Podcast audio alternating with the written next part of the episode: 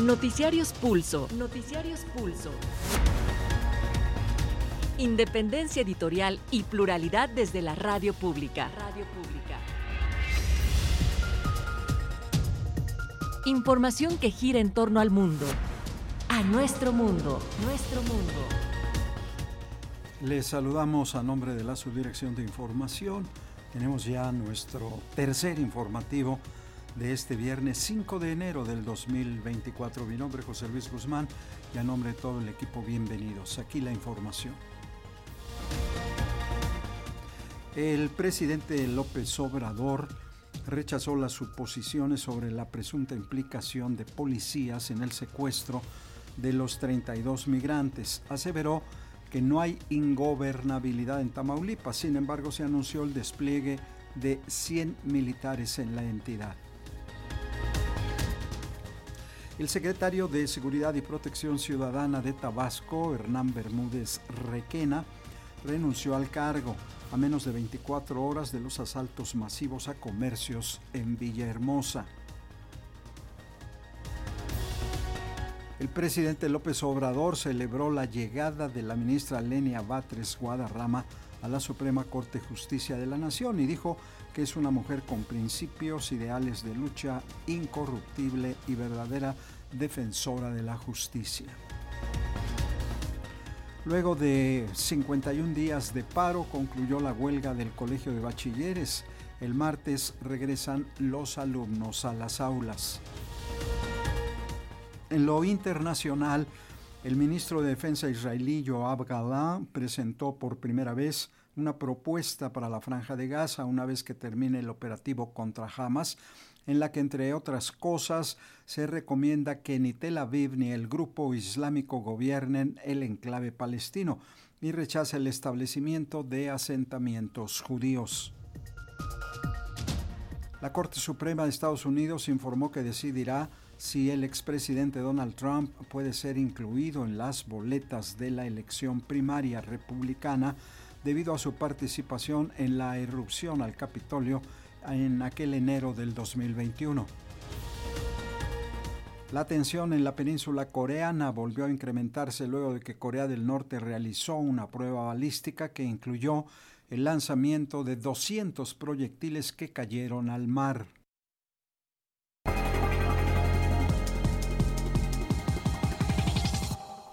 Pues vamos al detalle de la información. Las cifras oficiales indican que en el país los delitos de alto impacto se han reducido a pesar del secuestro de migrantes en Tamaulipas o los asaltos en negocios en Villahermosa.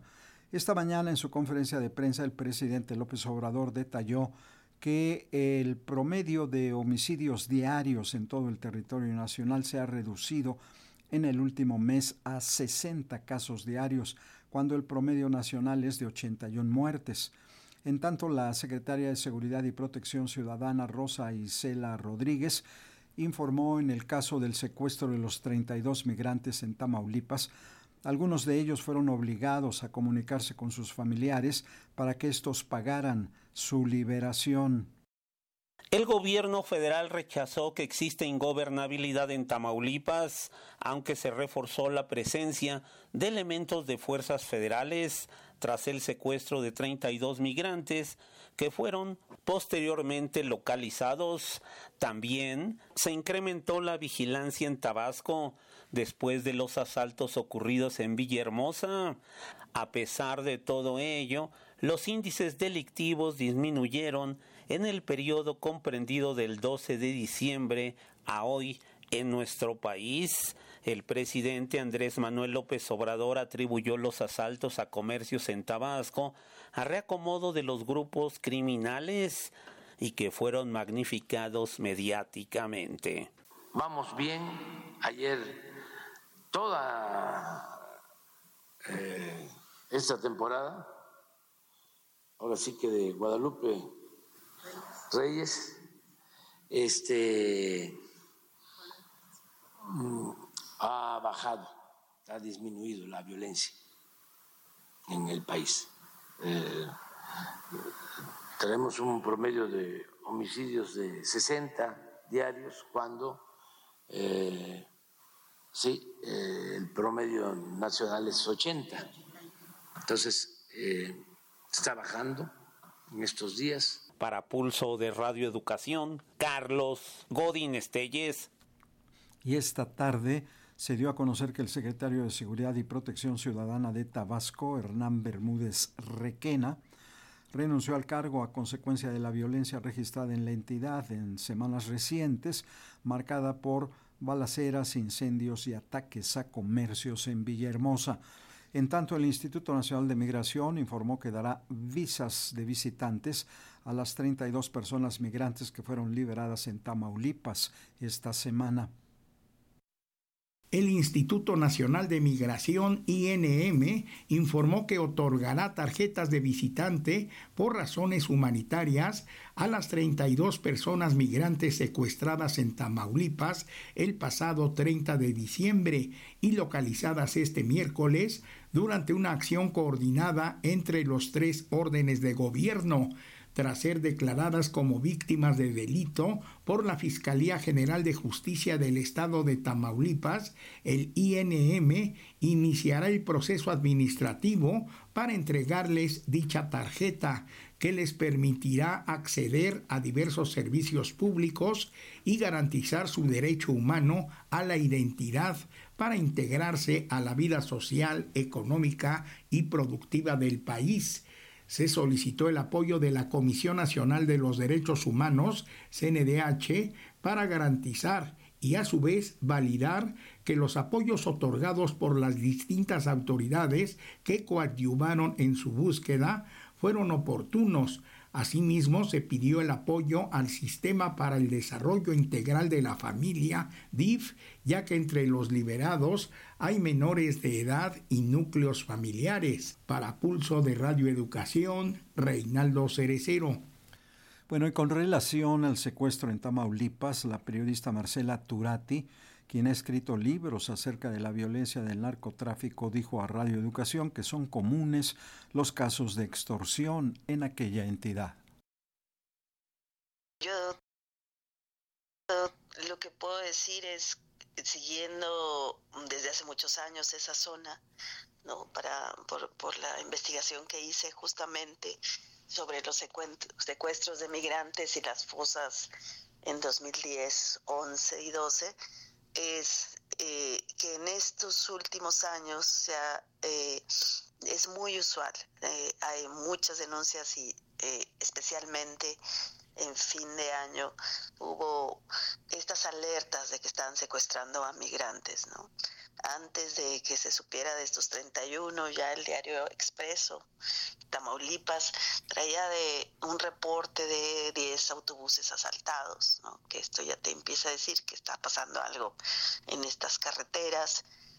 Eh, la misma semana de estos 31 empezamos a ver que empezaron a saltar casos de otros migrantes.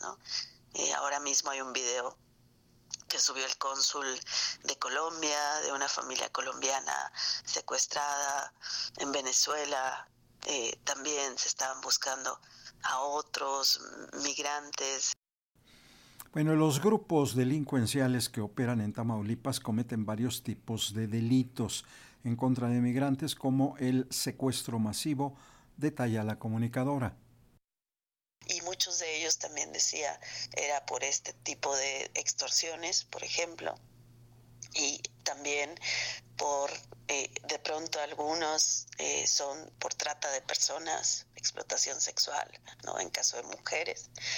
Y también vemos en muchas zonas, en Tamaulipas es uno de estos lugares también, que cuando son eh, estados que están disputados por grupos criminales, como ahora mismo esa zona, eh, a veces necesitan engrosar sus ejércitos porque necesitan gente y reclutan forzadamente principalmente a migrantes, ¿no? A gente que pues que no que no se sepa dónde quedó, que sea difícil buscar, ¿no? O sea, entonces principalmente a migrantes puede haber un reclutamiento forzado eh, o también a veces hay desapariciones porque creen que van a trabajar para el otro grupo criminal.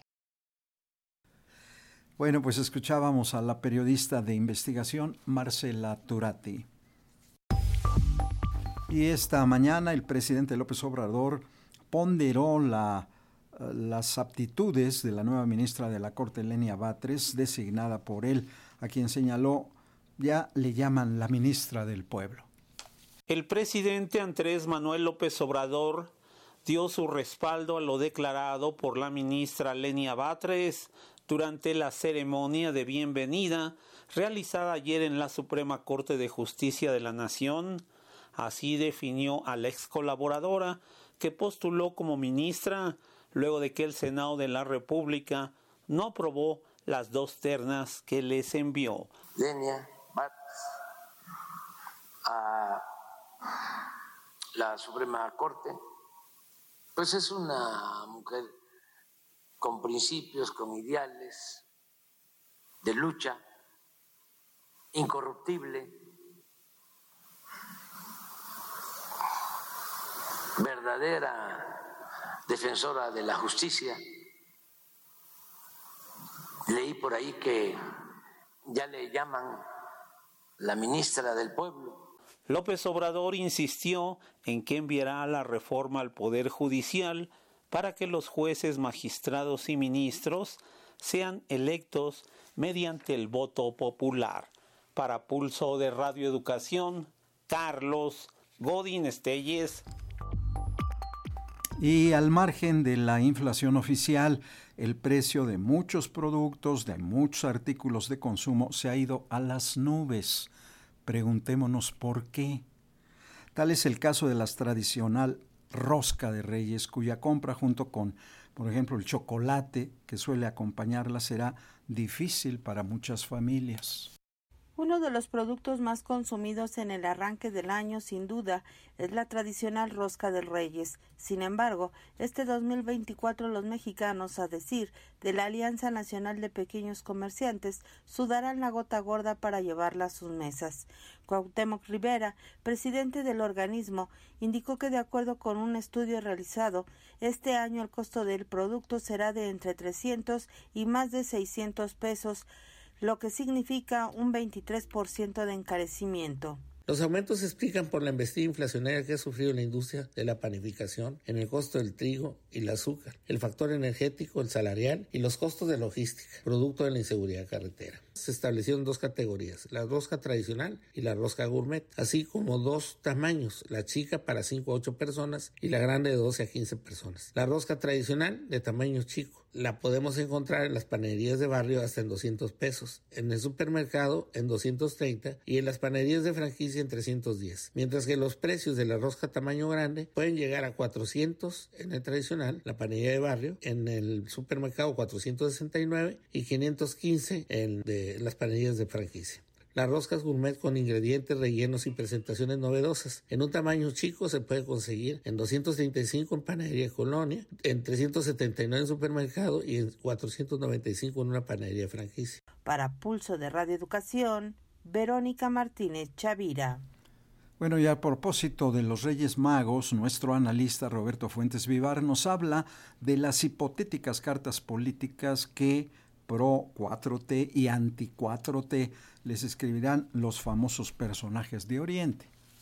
Tú lo decías, pues hoy en la noche llegan los Reyes Magos o los Santos Reyes, como quiera llamársele, y seguramente millones de mexicanos ya les escribieron sus cartas a Melchor, Gaspar y Baltasar. El presidente Andrés Manuel López Obrador les escribió probablemente una misiva en la que pide que todas las obras que inaugure este año y las que ya operan funcionen correctamente. La oposición no las pone como bandera electoral por sus supuestas fallas. La oposición, por su parte, posiblemente llenó los buzones con peticiones para que esas obras fallen y con ello se modifiquen las tendencias electorales que hasta el momento favorecen en casi todo el país a la cuarta transformación pero la mayoría de los mexicanos escribimos nuestras cartas a los reyes pidiéndoles que el dinero alcance para lo que necesitamos, hasta para adquirir los regalos que esta noche deberán aparecer abajo del árbol de Navidad o del nacimiento. Concretamente en la carta que yo les envié a estos tres personajes que vienen de Oriente, que ya deben de andar por la, por la TAP o por la carretera de Puebla para quienes vivimos en la capital, Pues en mi carta yo les pido que los empresarios mexicanos se solidaricen con la población y comiencen a moderar un poco sus ganancias. Por eso yo decía, ¿por qué? ¿Por qué suben los productos? ¿Cuál es la causa? Y ya lo dice Fuentes Vivar. Bueno, pues las palabras de nuestro analista semanal de los viernes, Roberto Fuentes Vivar. Por cierto, Feliz año, Roberto. Y en este emblemático día, miles de niñas y niños y adolescentes enfrentan en nuestro país también múltiples flagelos y carencias, desde violencia intrafamiliar, abusos sexuales, hasta extorsiones y secuestros. Violencia, trabajo infantil, rezago educativo, mala alimentación y falta de oportunidades son problemas que enfrenta la infancia en México. Así lo afirmó Tania Ramírez Hernández, de la Red por los Derechos de la Infancia en México al presentar el balance anual sobre los derechos de las niñas, niños y adolescentes. Ramírez Hernández afirmó que la infancia es víctima de diferentes tipos de violencia e incluso padece extorsiones y secuestros. El 6.2% de las niñas, niños y adolescentes entre 12 y 14 años aseguraron haber sido amenazados con pegarles en sus hogares, según datos de la ENADIS. 262 niñas, niños y adolescentes fueron víctimas de extorsión. Principales estados, Guanajuato, Estado de México y Nuevo León. 81 personas eh, entre los 0 y los 17 años fueron víctimas de secuestro. Tres, las tres entidades más notables, esta Ciudad de México en la que estamos, Chihuahua y Sonora. La directora de Redim señaló que cerca de 10.000 infantes y jóvenes fueron atendidos en hospitales por violencia sexual. De casi 10.000 niñas, niños y adolescentes fueron atendidas en hospitales del país por violencia sexual. Ojo, ¿cuáles son los datos que están llegando a ser atendidos en hospitales? Probablemente los más graves, probablemente no haya sido la primera ocasión en la que sucede. Para Pulso, de Radio Educación, Sosimo Díaz. Bueno, hay que decir que luego de encabezar una supervisión de programas sociales en el Estado de México, el presidente López Obrador anunció que en junio se inaugurará la ampliación del tren suburbano al Aeropuerto Internacional Felipe Ángeles, el AIFA. El mandatario detalló que se podrá abordar el tren desde el aeropuerto, desde el AIFA, y llegará a la estación Buena Vista en el centro de la Ciudad de México. Acompañado por su gabinete social, aseguró que antes de que termine su gobierno dejará concluido también el tren Toluca México, conocido como el Insurgente. Después de supervisar la obra del tren suburbano en el tramo de Lechería al Aeropuerto Internacional Felipe Ángeles, el presidente Andrés Manuel López Obrador dijo que estará listo en junio próximo al reunirse con beneficiarios de programas sociales en Acolman, Estado de México. El primer mandatario estuvo acompañado por colaboradores y funcionarios mexiquenses. Estamos terminando el tren, como aquí lo mencionó la maestra Delfina, del aeropuerto Felipe Ángeles hasta Buenavista, hasta el centro la Ciudad de México. En junio vamos a inaugurar ya eh, ese tren. Ya inauguramos una parte del otro tren que habían dejado inconcluso, el de Toluca a la Ciudad de México. Le llamamos el Insurgentes. López Obrador comentó que en Acolman existen beneficiarios de los programas sociales destinados a familias de escasos recursos. Para Pulso de Radio Educación, Carlos Godín Estelles.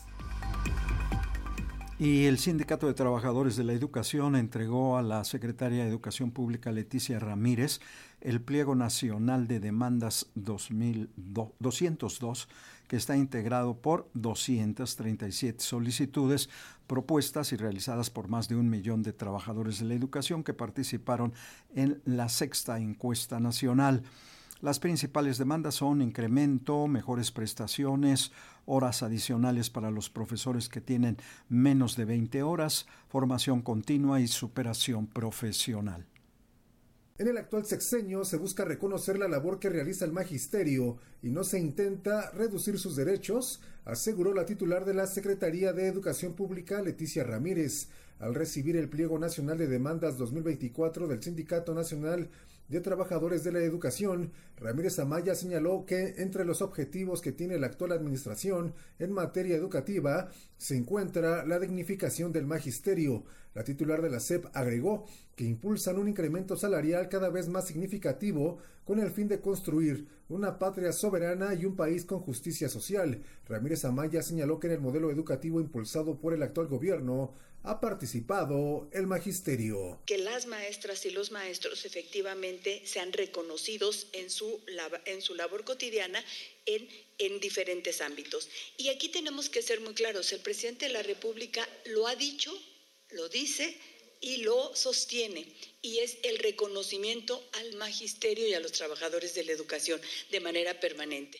No hay ninguna intención por parte del Gobierno de la República, de la Secretaría de Educación Pública, de limitar la posibilidad de apoyar al magisterio. No tenemos esa intención. Con la entrega del pliego, iniciarán las mesas de trabajo, el análisis y las negociaciones presupuestales entre ambas partes. Para Pulso, de Radio y Educación, Sosimo Díaz. Y luego de 51 días de paro, concluyó la huelga del Colegio de Bachilleres. Los trabajadores sindicalizados de esta casa de estudios informaron que llegaron a un acuerdo con las autoridades educativas en el cual se establece un aumento del 4% al salario personal administrativo. Además, se otorgará el 100% de los salarios durante el tiempo que duró la huelga. Será el próximo martes cuando se reanuden las actividades en los 20 planteles del Colegio de Bachilleres, luego que el Sindicato Independiente Nacional de Trabajadores de esa institución aceptó las propuestas de las autoridades y determinó levantar la huelga estallada el 16 de noviembre. En entrevista con Radio Educación, el secretario general del CINTECB, Armando Vargas Rodríguez, detalló que se aceptó la propuesta del 4% directo al salario, pero también las autoridades del colegio se comprometieron a la aplicación una medida de ajuste para que las percepciones brutas del personal administrativo no sean menores a los 16 mil pesos mensuales.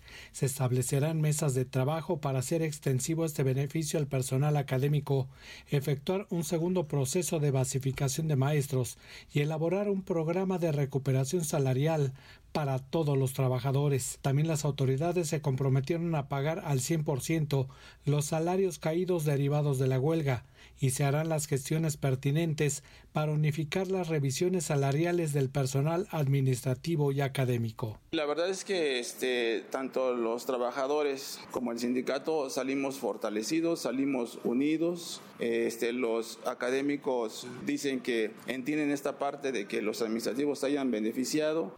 Para Pulso de Radio Educación, Martín Marcos Velasco. Esta es la información internacional. La tensión continúa en la franja de Gaza ante la intensidad de los ataques israelíes en el enclave. Y bueno, las fuerzas de defensa afirmaron haber destruido una red de túneles bajo resguardo del movimiento islamista Palestina Hamas. Dichos túneles se encuentran bajo las instalaciones de un complejo turístico de lujo en la ciudad de Gaza. En el lugar, militares israelíes decomisaron armas, explosivos y drones. En este marco, el gobierno de Benjamín Netanyahu se prepara para el fin del conflicto y presentó un plan posguerra. La agencia AFP informa. Israel presentó un plan preliminar para el día después de la guerra con Hamas. El ministro de Defensa, Joab Gallant, planteó el jueves que ni Israel ni el movimiento islamista palestino gobiernen a los civiles de Gaza, que sigue bajo intensos bombardeos. El plan fue presentado a la prensa antes de someterlo al gabinete de guerra del primer ministro Benjamín Netanyahu, dividido en las últimas semanas sobre el curso del conflicto. Gallant aseguró que la guerra en el territorio palestino continuará hasta asegurar el retorno de los rehenes capturados por Hamas en los ataques del 7 de octubre y garantizar que se hayan desmantelado las capacidades militares y de gobierno de Hamas, que controla Gaza desde 2007. Después de eso, según el plan, comenzará una nueva fase en la que organizaciones palestinas asumirán la gestión del territorio. El proyecto establece que si bien Israel conservará el derecho de operar en el territorio, no habrá presencia civil israelí en la franja de Gaza después de alcanzar los objetivos de la guerra. Bueno, y este plan israelí fue presentado previo a la visita del secretario de Estado estadounidense Anthony Blinken a la región. Blinken tiene previsto visitar Cisjordania durante una gira de una semana que comenzó el viernes en Turquía, país que se ha ofrecido a mediar en el conflicto. También visitará Israel, Jordania, Qatar, Emiratos Árabes Unidos, Arabia Saudita y Egipto. Es la cuarta visita de Blinken en tres meses. El diplomático buscará que se aumente la ayuda humanitaria a Gaza, que Israel reduzca al mínimo las víctimas civiles palestinas, así como la liberación de los rehenes en manos de Hamas y un plan sobre la posguerra en el enclave palestino. Pero sobre todo el jefe de la diplomacia de Estados Unidos busca evitar que el conflicto desborde a otros países, algo que preocupa luego del asesinato presuntamente a manos de Israel del segundo de Hamas en su cuartel en el Líbano. Hasta el momento más de 22.000 personas murieron en Gaza debido a la ofensiva aérea y terrestre israelí contra el enclave palestino, según datos del Ministerio de Salud de Hamas. Y por su parte en el Líbano, luego de la muerte del número 2 de Hamas, los ataques israelíes también han aumentado. Euronews detalles.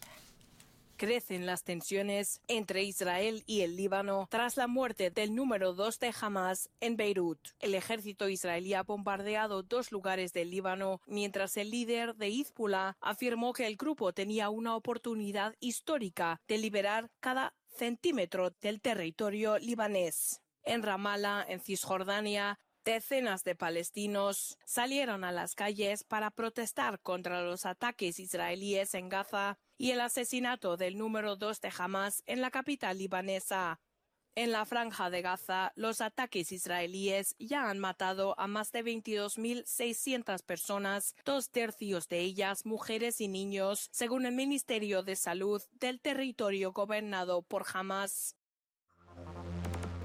Y bueno, la tensión entre las dos Coreas volvió a incrementarse después de que el régimen norcoreano realizó una prueba armamentista que incluyó el lanzamiento de más de 200 proyectiles que cayeron al norte de la frontera marítima de ambos países. El régimen surcoreano calificó la acción como un acto de provocación que amenaza la paz en la península. Detalles con France 24 es la más reciente escalada de tensiones entre Corea del Norte y Corea del Sur. Pyongyang disparó el viernes más de 200 proyectiles de artillería frente a su costa occidental en dirección a la isla surcoreana de Yongbyon. Los proyectiles, disparados entre las 9 y las 11 de la mañana hora local, no entraron en territorio surcoreano, sino que cayeron en la zona de seguridad entre ambos países. No hay daños a la población civil ni a los militares. Los proyectiles cayeron arriba de la línea límite norte.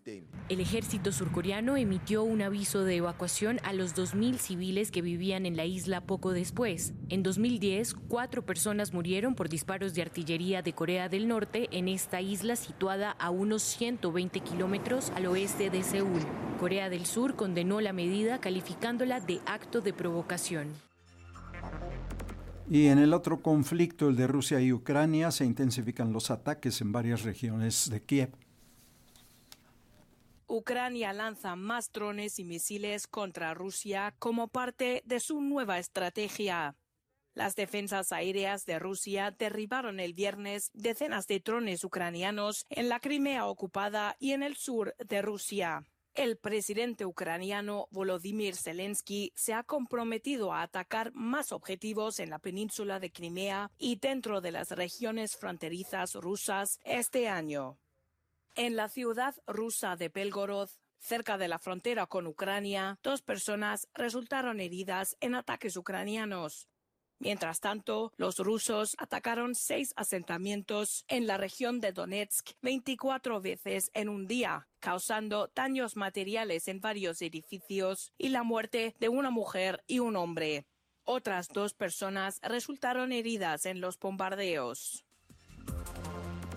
Y la Corte Suprema de los Estados Unidos informó que decidirá si el expresidente Trump puede ser excluido de la boleta de las primarias republicanas por su papel en aquella irrupción al Capitolio 6 de enero del 2021. El tribunal aceptó ocuparse de un caso de Colorado en el que se apartó a Trump de la boleta interna republicana. Los magistrados reconocieron la necesidad de llegar a una decisión rápidamente, toda vez que los votantes pronto empezarán a emitir su voto en las elecciones primarias en todo el país. De esta manera, el tribunal examinará por primera vez el significado y el alcance de una disposición de la enmienda 14 de la Constitución que prohíbe ocupar cargos públicos a quien haya tomado parte en alguna insurrección. Ya nos vamos, queremos agradecer el favor de su atención a pulso de la noche este 5 de enero del 2024. Coordinación Nacional Ángeles Hernández, Coordinación Internacional y Realización José Luis Parra. Raúl García, Gabriela Pérez y Carlos Padilla en la redacción, edición de notas Marco Esteves. En los controles técnicos Ramiro Romero, redes sociales Tania Nicanor, Roberto Hernández y Fernanda López. Les saluda José Luis Guzmán. Váyase a la cama temprano, los Reyes Magos llegan.